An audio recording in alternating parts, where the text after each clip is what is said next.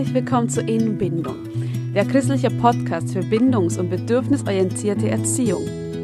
Wir wollen Kinderherzen verstehen, Elternherzen erreichen und Gott mit neuen Augen sehen. Und ich freue mich so, dass du dir die Zeit nimmst und zuhörst. Ich bin Junita, ich bin 33 Jahre alt und ich habe einen Sohn, der ist momentan fünf und die Tochter ist gerade drei. Und heute starten wir mit einem sehr brisanten Thema. Und das Thema war genau das, was mir am Anfang meiner bindungs- und bedürfnisorientierten Erziehung unter den Nägeln gebrannt hat. Denn ich habe für mich und meine Familie herausgefunden, Strafen und Belohnen sind kein Mittel, das wir in unserer Familie anwenden wollen. Doch was mache ich stattdessen? Gar nichts? Gar nichts ist auch keine Option. Ja, und mir haben die Vorbilder und das nötige Wissen gefehlt. Und so habe ich mich auf die Suche gemacht nach Antworten. Heute und in der nächsten Folge werde ich euch die Essenz von gewaltfreier Disziplin, die ich bisher für mich aus verschiedenen Quellen entdeckt habe, aufzeigen.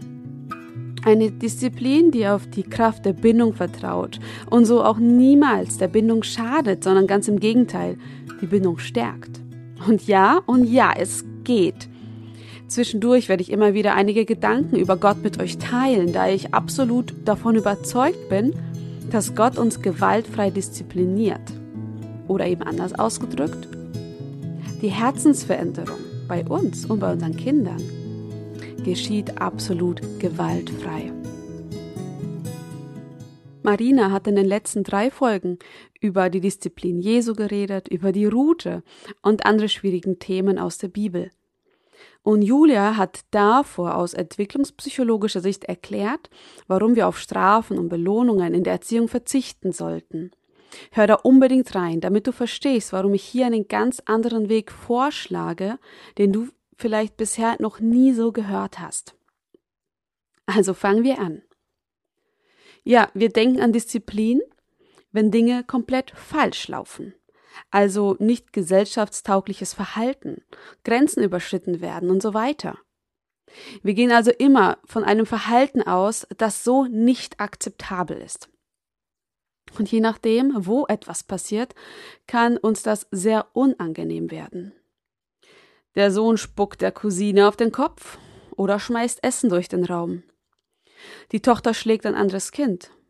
Sachen werden weggenommen. Eltern werden beschimpft, Dinge kaputt gemacht, es wird gelogen, an Abmachungen nicht gehalten. Die Liste ließe sich endlos fortsetzen. Und was soll ich tun, wenn? Diese Frage drängt sich dann immer in unseren Kopf. Sowas darf ich doch nicht durchgehen lassen. Ja, bevor ich genaue Handlungstipps gebe, wie ihr im Akutfall handeln könnt, beziehungsweise ich gebe heute Prinzipien weiter, möchte ich euch zwei total wichtige Faktoren für gutes Verhalten aufzeigen, die wir bei diesem Thema niemals aus den Augen verlieren dürfen. Das sind die Faktoren Bindung und Unreife. Bindung ist unser Herzensthema, denn es ist das Wesen unseres Seins. Bindung ist die wichtigste Nahrung für uns als Menschen und vor allem für unsere kleinen Kinder. Schnell fühlen sie sich emotional getrennt von ihren Eltern, missbilligt, nicht gut genug oder wertvoll genug, nicht gesehen.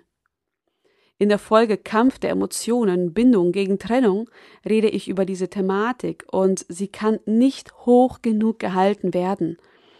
Denn wenn Kinder emotionale Trennung spüren, dann kommen die Basisemotionen, Nähestreben, Frust und Alarm im Kind hoch. Und dann kommt es automatisch zu destruktiven Verhalten. Die Wurzel des problematischen Verhaltens ist die Unsicherheit der Bindung. Und erst letztens haben meine Kinder einen Papa-Nachmittag gehabt, was sie total genossen haben. Und als sie zurückkamen, haben mich beide auch ordentlich vermisst. Ich nahm die kleinere auf den Arm, den großen nicht, er ist mir schon zu schwer. Die kleine saß auf meinem Schoß, der große nicht. Und er fing an, sie zu beschimpfen und zu hauen und zu provozieren, ich wusste sofort, was da los war. Und später, als wir darüber reden konnten, hat er tatsächlich sein Gefühl in Worte gefasst. Du magst meine Schwester mehr als mich. Ich gab ihm Bindung und Liebe und Wertschätzung, und er wurde wieder das liebste Kind auf der Welt, weil sich sein Herz beruhigt hat. Diesen Bindungshunger haben wir alle in allen Altersstufen. Wenn die Kinder größer werden, werden Dinge häufig nicht mehr so klar. Aber das Prinzip bleibt immer. Kinder brauchen Bindung. Und wie du diese sättigen kannst, darüber rede ich ausführlich bei der Themenreihe der Bindungswurzeln. Der zweite Faktor ist der der Unreife. Kinder werden unreif geboren. Sie können nur einen Gedanken, ein Gefühl fassen. Sie werden von ihren Impulsen heimgesucht und können diese nicht steuern. Erst wenn der präfrontale Kortex ausgebildet und integriert wird, werden Empathie, Selbstbeherrschung, Impulskontrolle und so vieles andere möglich. Viele disziplinarischen Probleme passieren aufgrund der Unreife von Kindern. Und ja, wir tragen alle unreife Anteile in uns, so dass es auch sein kann, dass wir auch die Selbstbeherrschung verlieren. Unser Teenager grundsätzlich nur sich sieht oder ihm oder ihr der Weitblick für manche Dinge fehlt so dass er sie Sachen kaputt macht, Dinge unbeachtet lässt, weil er oder sie nicht die nötige Reife besitzt. Wenn wir diese Tatsachen akzeptieren, dann werden wir mit dem Thema Disziplin anders umgehen. Da ist jemand unfähig, anders zu handeln. Also wie helfe ich ihm, dass er es schafft? Es ist so, wie wenn ich in der Sünde gefangen bin. Ich brauche jemanden, der mir daraus hilft, der mein Herz verändert und der die Verantwortung bis dahin für mich übernimmt. Diese Folge wird es um Strategien für den Notfall geben. Und nächste Folge um Prinzipien, die wir täglich mit unseren Kindern leben und so die Bindung stärken, ihnen Sicherheit geben und sie unterstützen, aus ihrer Unreife herauszuwachsen. Also kommen wir jetzt zu der Kernfrage. Was soll ich tun, wenn? Und es ist ganz einfach und doch so schwierig. So wenig wie möglich und so viel wie nötig. Und ja, du hast richtig gehört, so wenig wie möglich und so viel wie nötig. In solchen Situationen brauchst du einen Notfallplan wie du dich, dein Kind und eventuell andere Betroffene aus der Situation herausholst, ohne dass die Bindung darunter leidet. Dr. Gord Neufeld vergleicht die disziplinarischen Schwierigkeiten und die disziplinar schwierigen Situationen mit einem Sturm. Das heißt, du sitzt mit deinem Kind in einem Boot und ihr habt ein Ziel vor Augen. Ihr wollt an das andere Ufer. Doch plötzlich kommt da ein heftiger Sturm und die Wellen schlagen immer höher und höher und ihr bekommt Angst. Das Boot schaukelt hin und her, der Wind zischt durch die Segel, es blitzt und donnert. Das Einzige, was in diesem Moment nun wichtig ist, ist, dass das Boot über Wasser bleibt. Ihr kämpft nicht gegen die Wellen, gegen den Wind um ja in eurem Zeitplan zu bleiben und rechtzeitig am anderen Ufer anzukommen. Die Agenda hat sich nun geändert. Es geht ums Überleben. Das Boot soll über Wasser bleiben.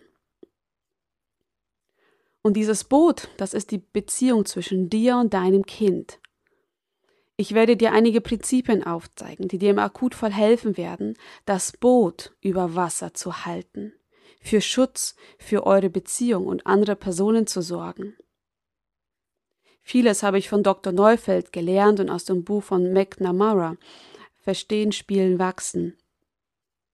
Wie ihr das Ziel, das andere Ufer, das gute Verhalten anpeilt und dort ankommt. Darüber wird es in der nächsten Folge dann gehen. Also halten wir fest, was tue ich, wenn? So wenig wie nötig. So, und was sind diese nötigen Dinge? Denn schließlich reden wir auch nicht von laissez-faire. Ich gebe dir nun einige Tipps, sodass du einen ganzen Koffer voll Methoden bekommst und aus diesen Methoden, aus dem Koffer kannst du dann immer rauswählen, was gerade zu deiner Situation passt. Erstens. Setze klare Grenzen und komm, wenn nötig, auch ins Handeln. Es ist für das Kind enorm wichtig zu wissen, dass es Grenzen gibt. seine persönlichen und Grenzen anderer. Das stillt ihr Bedürfnis nach Sicherheit und deshalb, wenn er oder sie etwas tut, was nicht okay ist, dann sage ganz klar Stopp. Und wenn dein Kind dich nicht hört, nicht wahrnimmt, dann komm direkt ins Handeln. Versuche nicht vorher zehnmal Stopp zu sagen. Werde direkt konsequent in deinem Handeln. Ich gebe dir mal ein Beispiel mit einem Lichtschalter. Dein Kind spielt am Lichtschalter und du willst es nicht. Du sagst Stopp, ich möchte das nicht. Das Licht bleibt aus. Das Kind hört nicht, es lacht und macht einfach weiter. Also gehst du direkt hin, legst die Hand über den Lichtschalter, schaust dein Kind an und sagst Stopp, das Licht bleibt aus. Dein Kind wird es vielleicht noch paar Mal probieren und das dann lassen. Oder es wird einen Wutausbruch bekommen. Und dann braucht es unsere Begleitung, um mit den Emotionen klarzukommen. Ach Mensch, du willst sogar mit dem Lichtschalter spielen, ne? Das macht dir grad so viel Spaß. Ach Mensch, ja, jetzt bist du frustriert, ne? Du willst das ganz selbst entscheiden. Schenke deinem Kind Empathie, denn es hat gerade Spaß und du bist gerade der miese Peter. Und dann sag mit einer einfühlsamen Stimme Schatz, mit dem Licht wird nicht gespielt, das ist mir total wichtig. Und so hast du eine klare Grenze gezeigt und bist mit deinem Kind in Verbindung geblieben. Und früher hätte ich mein Kind genommen, weggetragen. Und das Problem dabei ist häufig, dass das Kind den Lichtschalter nicht mit dem Wegtragen in Verbindung bringt, vor allem als nicht ein Kleinkind, so ein Zweijähriges. Es ärgert sich dann einfach über das Wegtragen und ist emotional bei diesem Thema. Dabei sollte es eigentlich um den Lichtschalter gehen. Es ist total wichtig, dass Kinder lernen, deine Grenzen zu wahren. Und genauso stehst du auch für ihre Grenzen ein. So lernen sie auch mit den Jahren, meine Grenzen sind wichtig. Wenn ich Stopp sage, heißt es Stopp. Und genauso heißt es Stopp bei Mama oder bei Papa. Wessen Grenzen als Kind immer übergangen wurden, der wird als Erwachsener seine persönlichen Grenzen auch nicht wahren können oder wie verbissen dafür kämpfen und Schwierigkeiten haben, die Grenzen anderer wiederum zu respektieren. Komm unbedingt direkt ins Handeln. Und damit meine ich auch wirklich direkt, damit keiner verletzt wird und nichts kaputt geht. Halte den Stock fest, wenn dein Kind damit hauen will. Räum zerbrechliche Sachen weg, wenn dein Kind damit schießen will. Stell dich zwischen Kind und Geschwisterkind, damit niemand verletzt wird. Und halte, wenn nötig, das wütende Kind fest. Du bist nämlich in der Verantwortung zu schützen und wenn wirklich nötig, dann auch mit schützender Gewalt. Also festhalten, wegtragen, damit alle sicher sind. Und deshalb setze klare Grenzen und komme ins Handeln. Vergiss dabei nicht, auch die Grenzen deines Kindes zu wahren. Zweiter Punkt. Schenke Empathie für die Gefühle und Bedürfnisse. Ja, es gibt natürlich krasse Situationen, in denen wir unsere wütenden Kinder festhalten müssen, damit sie niemanden etwas antun. Und solche Situationen brauchen ganz viel Empathie. Denn es ist ein richtig, richtiges Kackgefühl, seiner Freiheit beraubt zu werden, einfach festgehalten zu werden. Mein Sohn hasst sowas. Er kennt das Gefühl von Zwang kaum und ist total allergisch darauf und das finde ich auch gut so. Und wenn so ein Vorfall geschieht, dann braucht es richtig viel Empathie. Ich habe dich festgehalten. Das war ein richtig doofes Gefühl, so richtig, richtig doof. Wir haben gesagt, wir zwingen nicht, deshalb halten wir auch nicht fest, richtig? Das fühlt sich jetzt richtig doof an, weil du willst ja über deinen Körper selbst bestimmen, richtig? Ja, und gleichzeitig muss ich deine Schwester schützen. Denn ich will auch, dass sie sicher ist, es ging nicht anders. Ich kümmere mich um dich und um deine Schwester. Ich liebe euch beide und ich bin für euch beide da. Bei uns ist das so, dass mein Sohn dann eben auch wütend ist, weil ich ihn festgehalten habe, und das will gesehen und auch aufgearbeitet werden. In anderen Situationen wollen Kinder, dass ihre Gefühle und Bedürfnisse gesehen werden.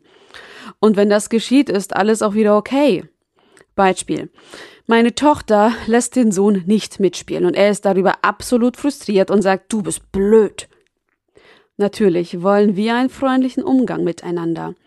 Doch gerade ist ihm ganz viel Frust.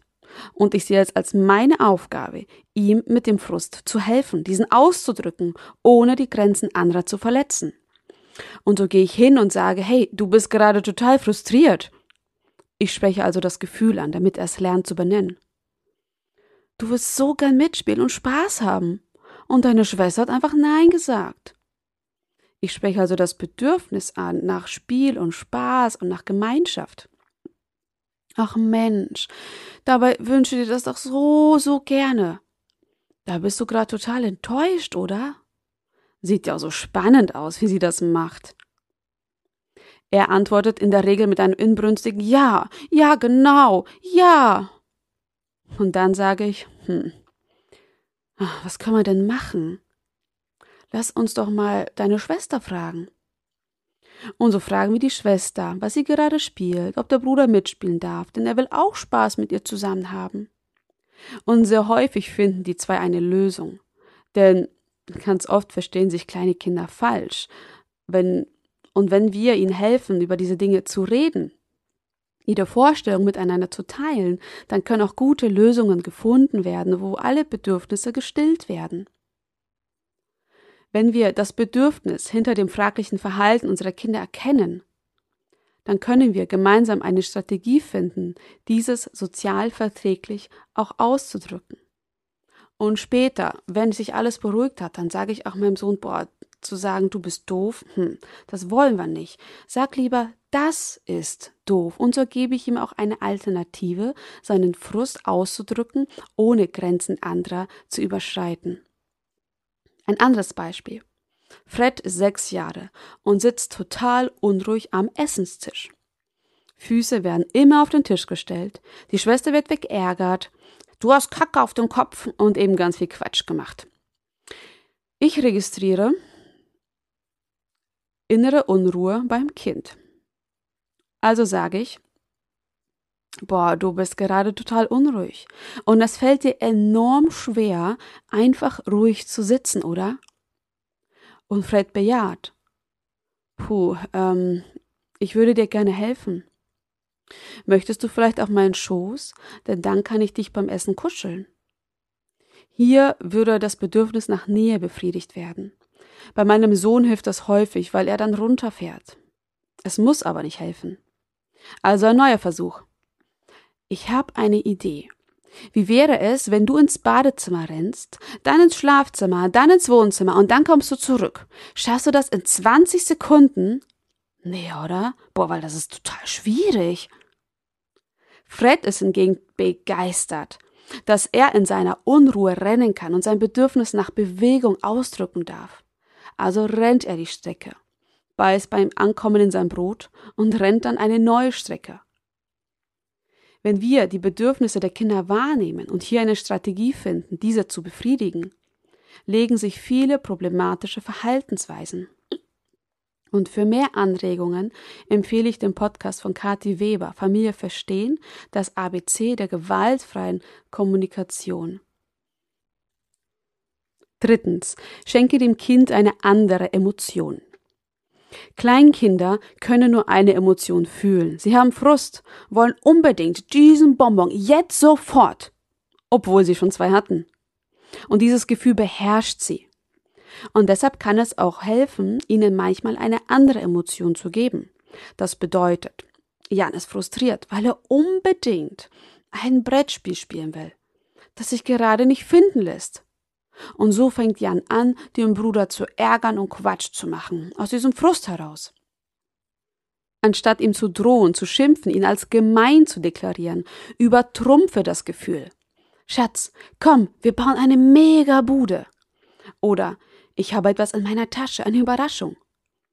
Oder lass uns rausgehen und die größte Sandburg der Welt bauen.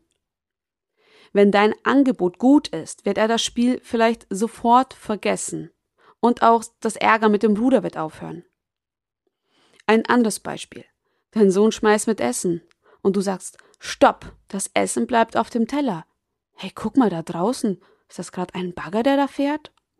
Und schon hast du die Emotion geändert und dein Kind schmeißt nicht mehr mit dem Essen. Und du wirst sehen, diese Methode klappt meist bei sehr kleinen Kindern. Doch auch bei größeren funktioniert sie hier und da.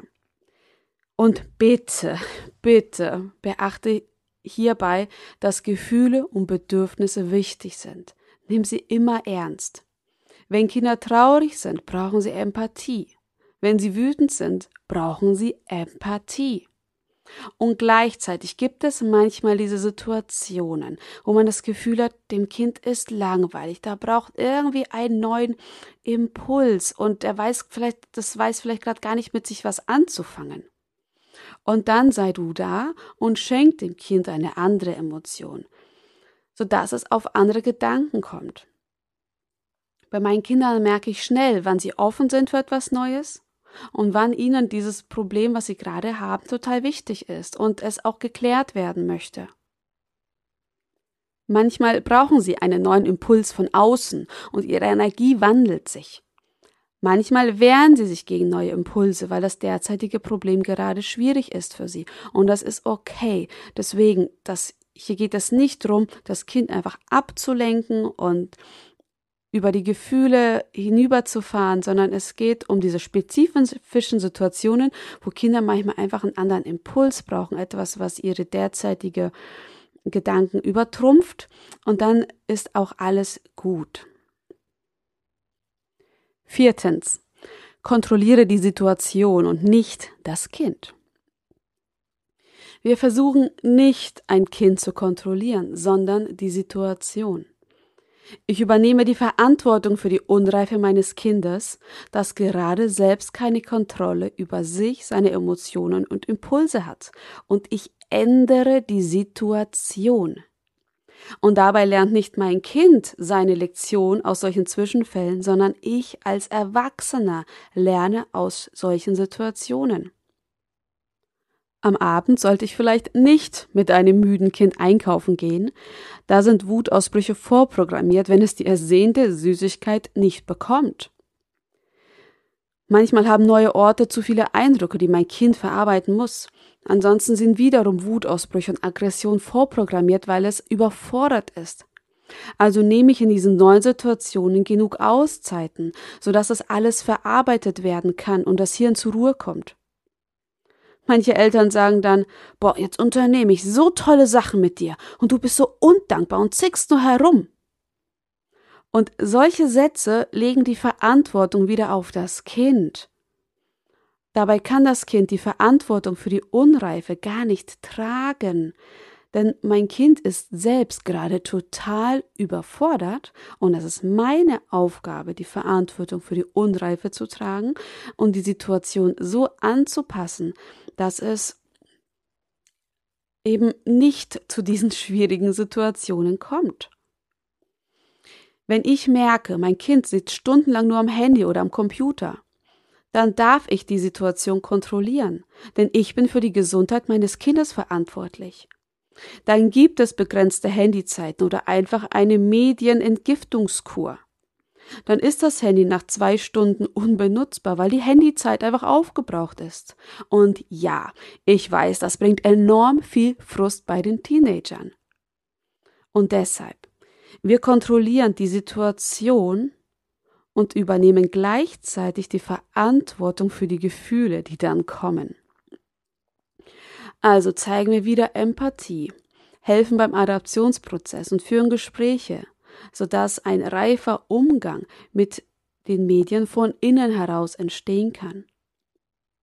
Der Ton spielt dabei hier die Musik, denn für mich sind es zwei Paar Schuhe, ob ich sage, hey, weil du dich nicht an die Regeln gehalten hast, sollst du nun auch die Konsequenz tragen. Handyverbot. Hoffentlich lernst du dadurch Verantwortung und Zuverlässigkeit.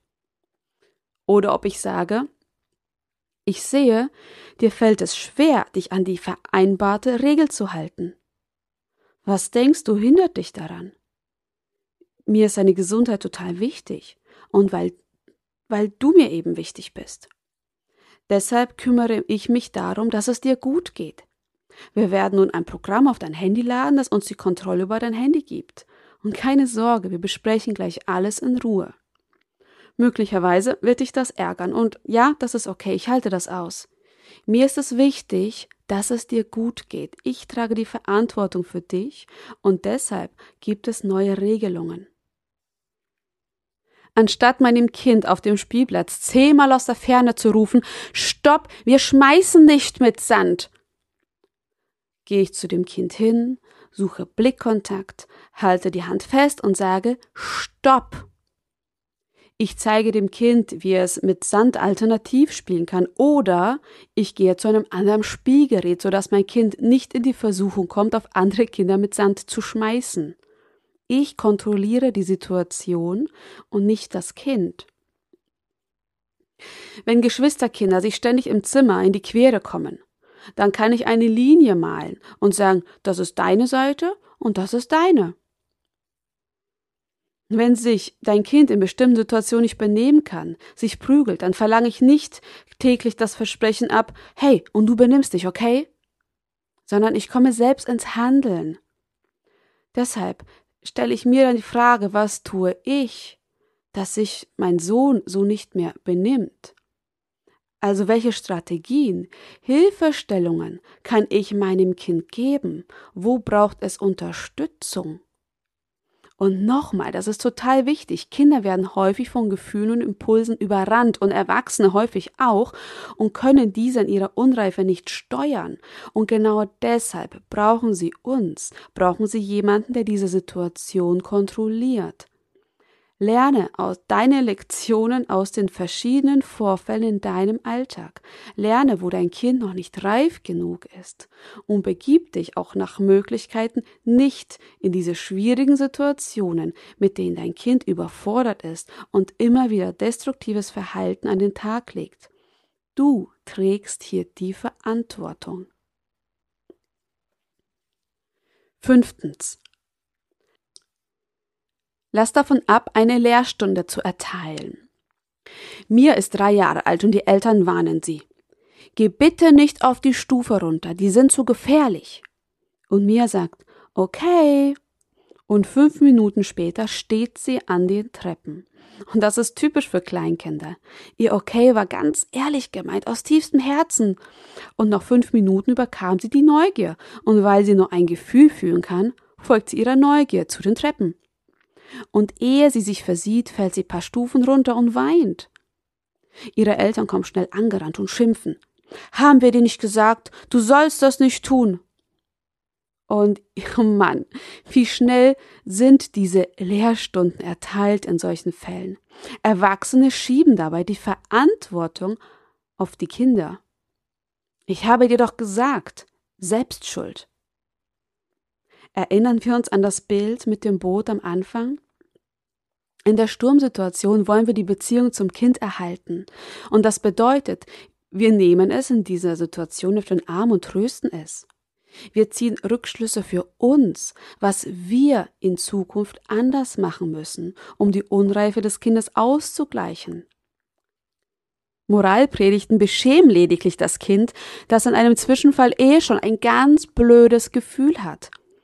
Und so zieht es sich in Schutzpanzer zurück, verschließt sich ganz schnell, bekommt das Gefühl, etwas stimmt mit mir selbst nicht, obwohl es einfach noch unreif ist. Und dieses Grundgefühl kann zu einem negativen Glaubenssatz werden. Ich bin komisch, mit mir stimmt etwas nicht. Weil es ständig Sachen verbockt. Und dann denkt es, es ist irgendwie doof. Und Fakt ist, es ist nicht fähig, anders zu handeln. Was wir in solchen Situationen in erster Linie brauchen, ist die Gewissheit, dass da jemand da ist, der zu mir steht, egal was ist. Und ja, das ist super hart, denn die meisten von uns sind anders aufgewachsen und die Stimmen der eigenen Kindheit sind sehr laut und schnell ist das ausgesprochen, was uns so häufig gesagt wurde. Wir brauchen alle Heilung und eine neue Elternschaft, in der uns Jesus in unseren Niederlagen eine andere Botschaft zuruft. Denn Jesus verurteilt uns auch nicht. Mich bewegt in letzter Zeit ein Bibelvers in diesem Zusammenhang. Er steht in Römer 8, äh, in Verse 1 und 2. Da heißt es, wer nun mit Jesus Christus verbunden ist, wird von Gott nicht mehr verurteilt. Denn für ihn gilt nicht länger das Gesetz der Sünde und des Todes. Es ist durch ein neues Gesetz aufgehoben, nämlich durch das Gesetz des Geistes Gottes, der durch Jesus Christus das Leben bringt. Verurteilung bringt Tod, der Geist Gottes bringt Leben. Moralpredigten verurteilen, Bindung bringt Leben und Veränderung. Nächste Folge werde ich konkreter darauf eingehen, wie wir mit unseren Kindern ins Gespräch kommen können, ohne sie zu beschämen oder zu verurteilen. Sechstens. Übertrage deine Strategie auf deine Partnerschaft. Manchmal haben wir Ideen, wie wir auf das Verhalten unserer Kinder reagieren können und sind uns nicht sicher, ob das wirklich so gut ist. Vielleicht sind wir auch absolut davon überzeugt, dass es gut ist. Um den Test für die geeignete Strategie zu machen, wende doch deine Handlungsweise einfach auf deine Partnerschaft oder auf deine Freundschaft an. Ein Beispiel. Wenn du dein Kind bestrafst, indem du nicht mehr mit ihm oder ihr redest, also es ignorierst, damit das seine oder ihre Schuld einsieht, womit beschäftigt sich sein oder ihr Hirn in Wirklichkeit? Wenn dein Partner oder deine Partnerin nicht mehr mit dir redet, weil du etwas verbockt hast, dann kreist der Kopf nicht um die geschehene Thematik, sondern wie dein Partner im Allgemeinen zu dir steht. Du machst dir dann Sorgen um eure Beziehung. Und so ist es auch beim Kind. Es geht nicht mehr um die Thematik und es geht auch nicht mehr, wie lerne ich daraus, sondern wie schaffe ich das, mich so zu verhalten, dass unsere Beziehung stabil bleibt. Ein anderes Beispiel. Das Kind verspricht hoch und heilig, dass er oder sie diesmal ganz alleine an seinen Turnbeutel denken wird. Er oder sie wird ihn nicht mehr vergessen. Bei der nächsten Sportstunde bleibt er allerdings zu Hause liegen und du sagst dann, boah, der soll endlich aus seinen Fehlern lernen und Verantwortung tragen. Und übertrage genau das auf deine Partnerschaft. Du versprichst deinem Partner, dich um den Einkauf zu kümmern. Er braucht unbedingt Knabbereien für einen Arbeitskreis.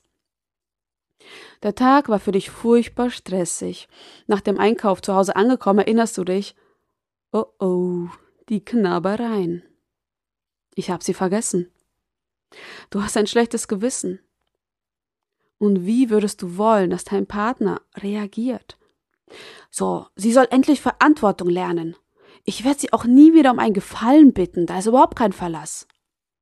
Oder, ach Mensch, Du hattest zu dem Zeitpunkt wohl ganz andere Dinge im Kopf. Mir geht das manchmal auch so. Ich fahr noch schnell los und hole was, okay? In der Partnerschaft würden wir uns manche Verhaltensweisen überhaupt nicht trauen, weil wir intuitiv wüssten, es schadet unserer Beziehung.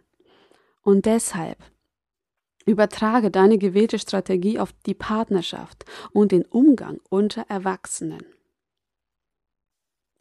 Siebtens, lege einen Zeitpunkt mit deinem Kind fest, an dem ihr über den Zwischenfall redet.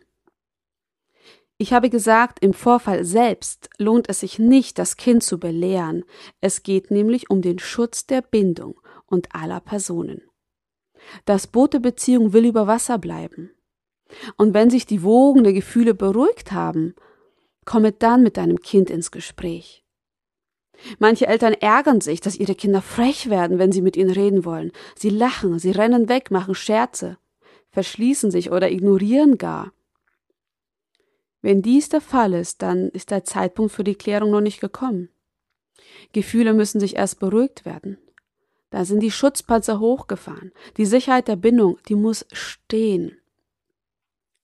Manchmal können wir nach 30 Minuten mit dem Kind über einen Vorfall reden, manchmal erst nach ein oder drei Tagen.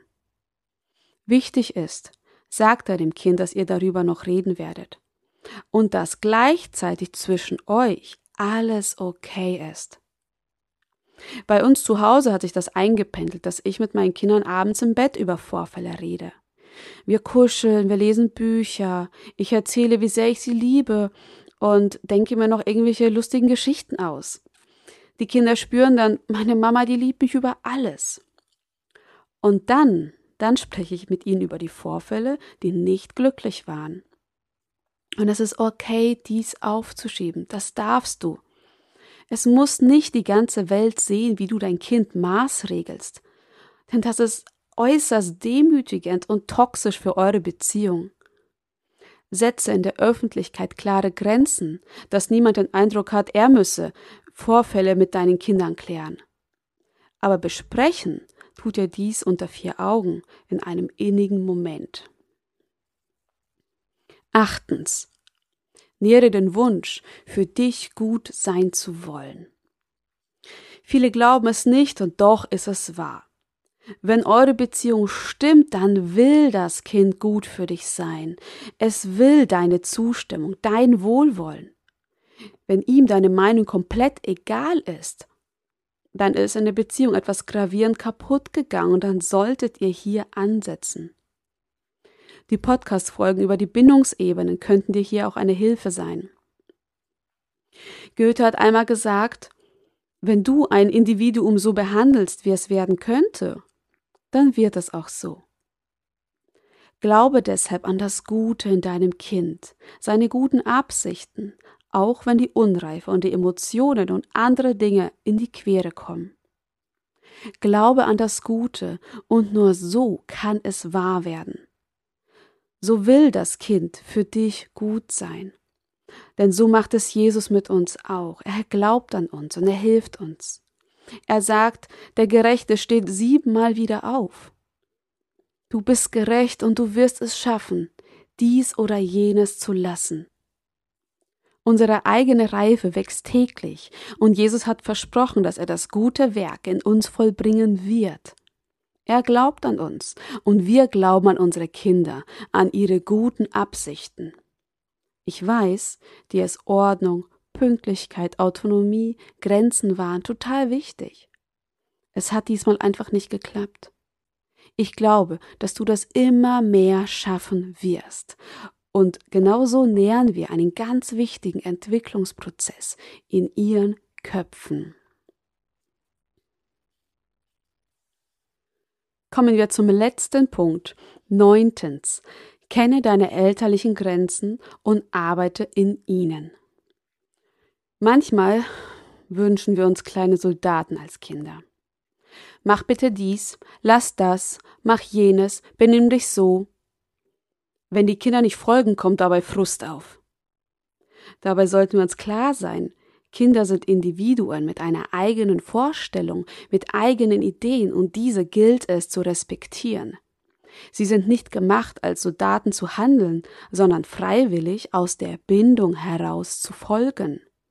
Und deshalb überlege genau, was du deinem Kind befiehlst und worum du es bittest.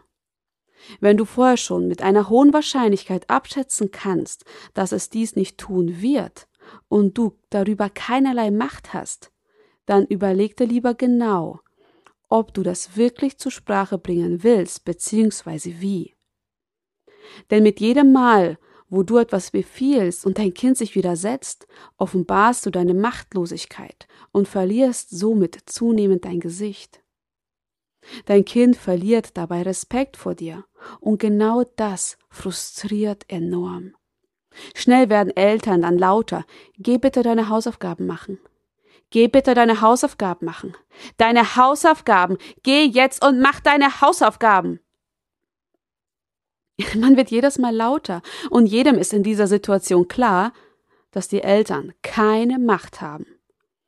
Und dann sind die Eltern dazu geneigt, zu strafen und zu Belohnungen zu greifen, weil sie sich sonst nicht zu helfen wissen.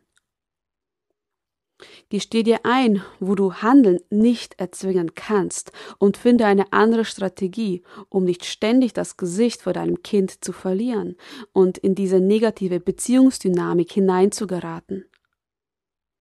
Das Verstehen des Gegenwillens, Alpha Parenting, Alpha Kinder, Bindung aktivieren und Spiel einsetzen sind hier Stichwörter, die enorm helfen, eine andere Dynamik in die Beziehung zu bringen. Darüber reden wir in anderen Folgen. Sei dir über deine elterlichen Grenzen im Klaren und wahre sie. Erkenne auch deine eigenen emotionalen Grenzen an. Wenn du spürst, du verlierst gerade dein inneres Gleichgewicht, gleich explodierst du und du hast keine Kraft mehr, diese Unreife zu kompensieren, dann sage deinem Kind, ähm, ich brauche jetzt mal einen kurzen Moment für mich. Ich komme gleich wieder. Ich gehe einen Schluck Wasser trinken. Komm, schaut euch eure Lieblingssendung an. Ich bin gleich wieder für euch da und kümmere dich um dich selbst. Wir sind alle Menschen und kommen an unsere persönlichen Grenzen. Erkenne diese Grenzen an. Erstens, setze klare Grenzen und komm wenn nötig ins Handeln. Zweitens, schenke Empathie für die Gefühle und Bedürfnisse. Drittens, schenke eine andere Emotion. Viertens, kontrolliere die Situation, nicht das Kind. Fünftens, lasse davon ab, eine Lehrstunde zu erteilen. Sechstens, übertrage die Strategie auf die Partnerschaft oder Freundschaft. Siebtens, lege einen Zeitpunkt mit deinem Kind fest, an dem ihr über den Zwischenfall redet. Achtens, nähre den Wunsch, für dich gut sein zu wollen, indem du unter anderem auch an das Gutsein in dem Kind glaubst. Neuntens, kenne deine elterlichen Grenzen und arbeite in ihnen. Ich hoffe sehr, du kannst dir hier Alltagsstrategien herausnehmen, sodass Disziplin immer einfacher bei dir gelingt. Mir hat auch das Verständnis von Emotionen enorm geholfen, Verhalten besser einzuordnen und entsprechend handeln zu können. Dazu haben wir eine ganze Reihe ausgearbeitet. In die kannst du auch sehr gerne reinhören, wenn du da mehr Einblick haben möchtest. Denke daran, das Boot eurer Beziehung will heil bleiben und das ist das allerwichtigste Ziel in diesem Moment. Kinder wollen in unserer Beziehung ruhen und nur dann sind gute Früchte möglich. Jesus sagt, wer in mir bleibt und ich in ihm, der bringt viel Frucht. Die fehlende Bindung, eine emotionale Unsicherheit und die Unreife stehen dem guten Verhalten häufig im Weg. In der Entwicklungspsychologie befehlen wir nicht gutes Verhalten. Jetzt muss er aber Verantwortung lernen. Er soll sein Mist selbst ausbaden. Sondern wir glauben an die Entwicklung. Wir legen den Boden, sodass Verantwortungsbewusstsein, Empathie wachsen können und sie für das Kind ein inneres Bedürfnis werden wie wir unseren Kindern helfen können, immer reifer zu werden, wie wir mit ihnen über Vorfälle reden und den Wunsch nach gutem Benehmen wecken. Darüber werde ich nächste Folge reden. Wenn du unsere Arbeit unterstützen möchtest, dann empfehle uns weiter, verteile unsere Visitenkarten, die du bei uns kostenlos ordern kannst, schreibe eine Rezension bei Apple Podcasts, um unsere Reichweite zu erhöhen. Wir freuen uns jederzeit über dein Feedback, wie unsere Arbeit dein Denken und dein Leben verändert. Gerne nehmen wir auch Spenden entgegen, um unsere Arbeit zu gewährleisten. Informationen hierzu findest du in den Show Notes. Und nun bleibt mir nur noch übrig zu sagen, danke fürs Zuhören und bis zum nächsten Mal.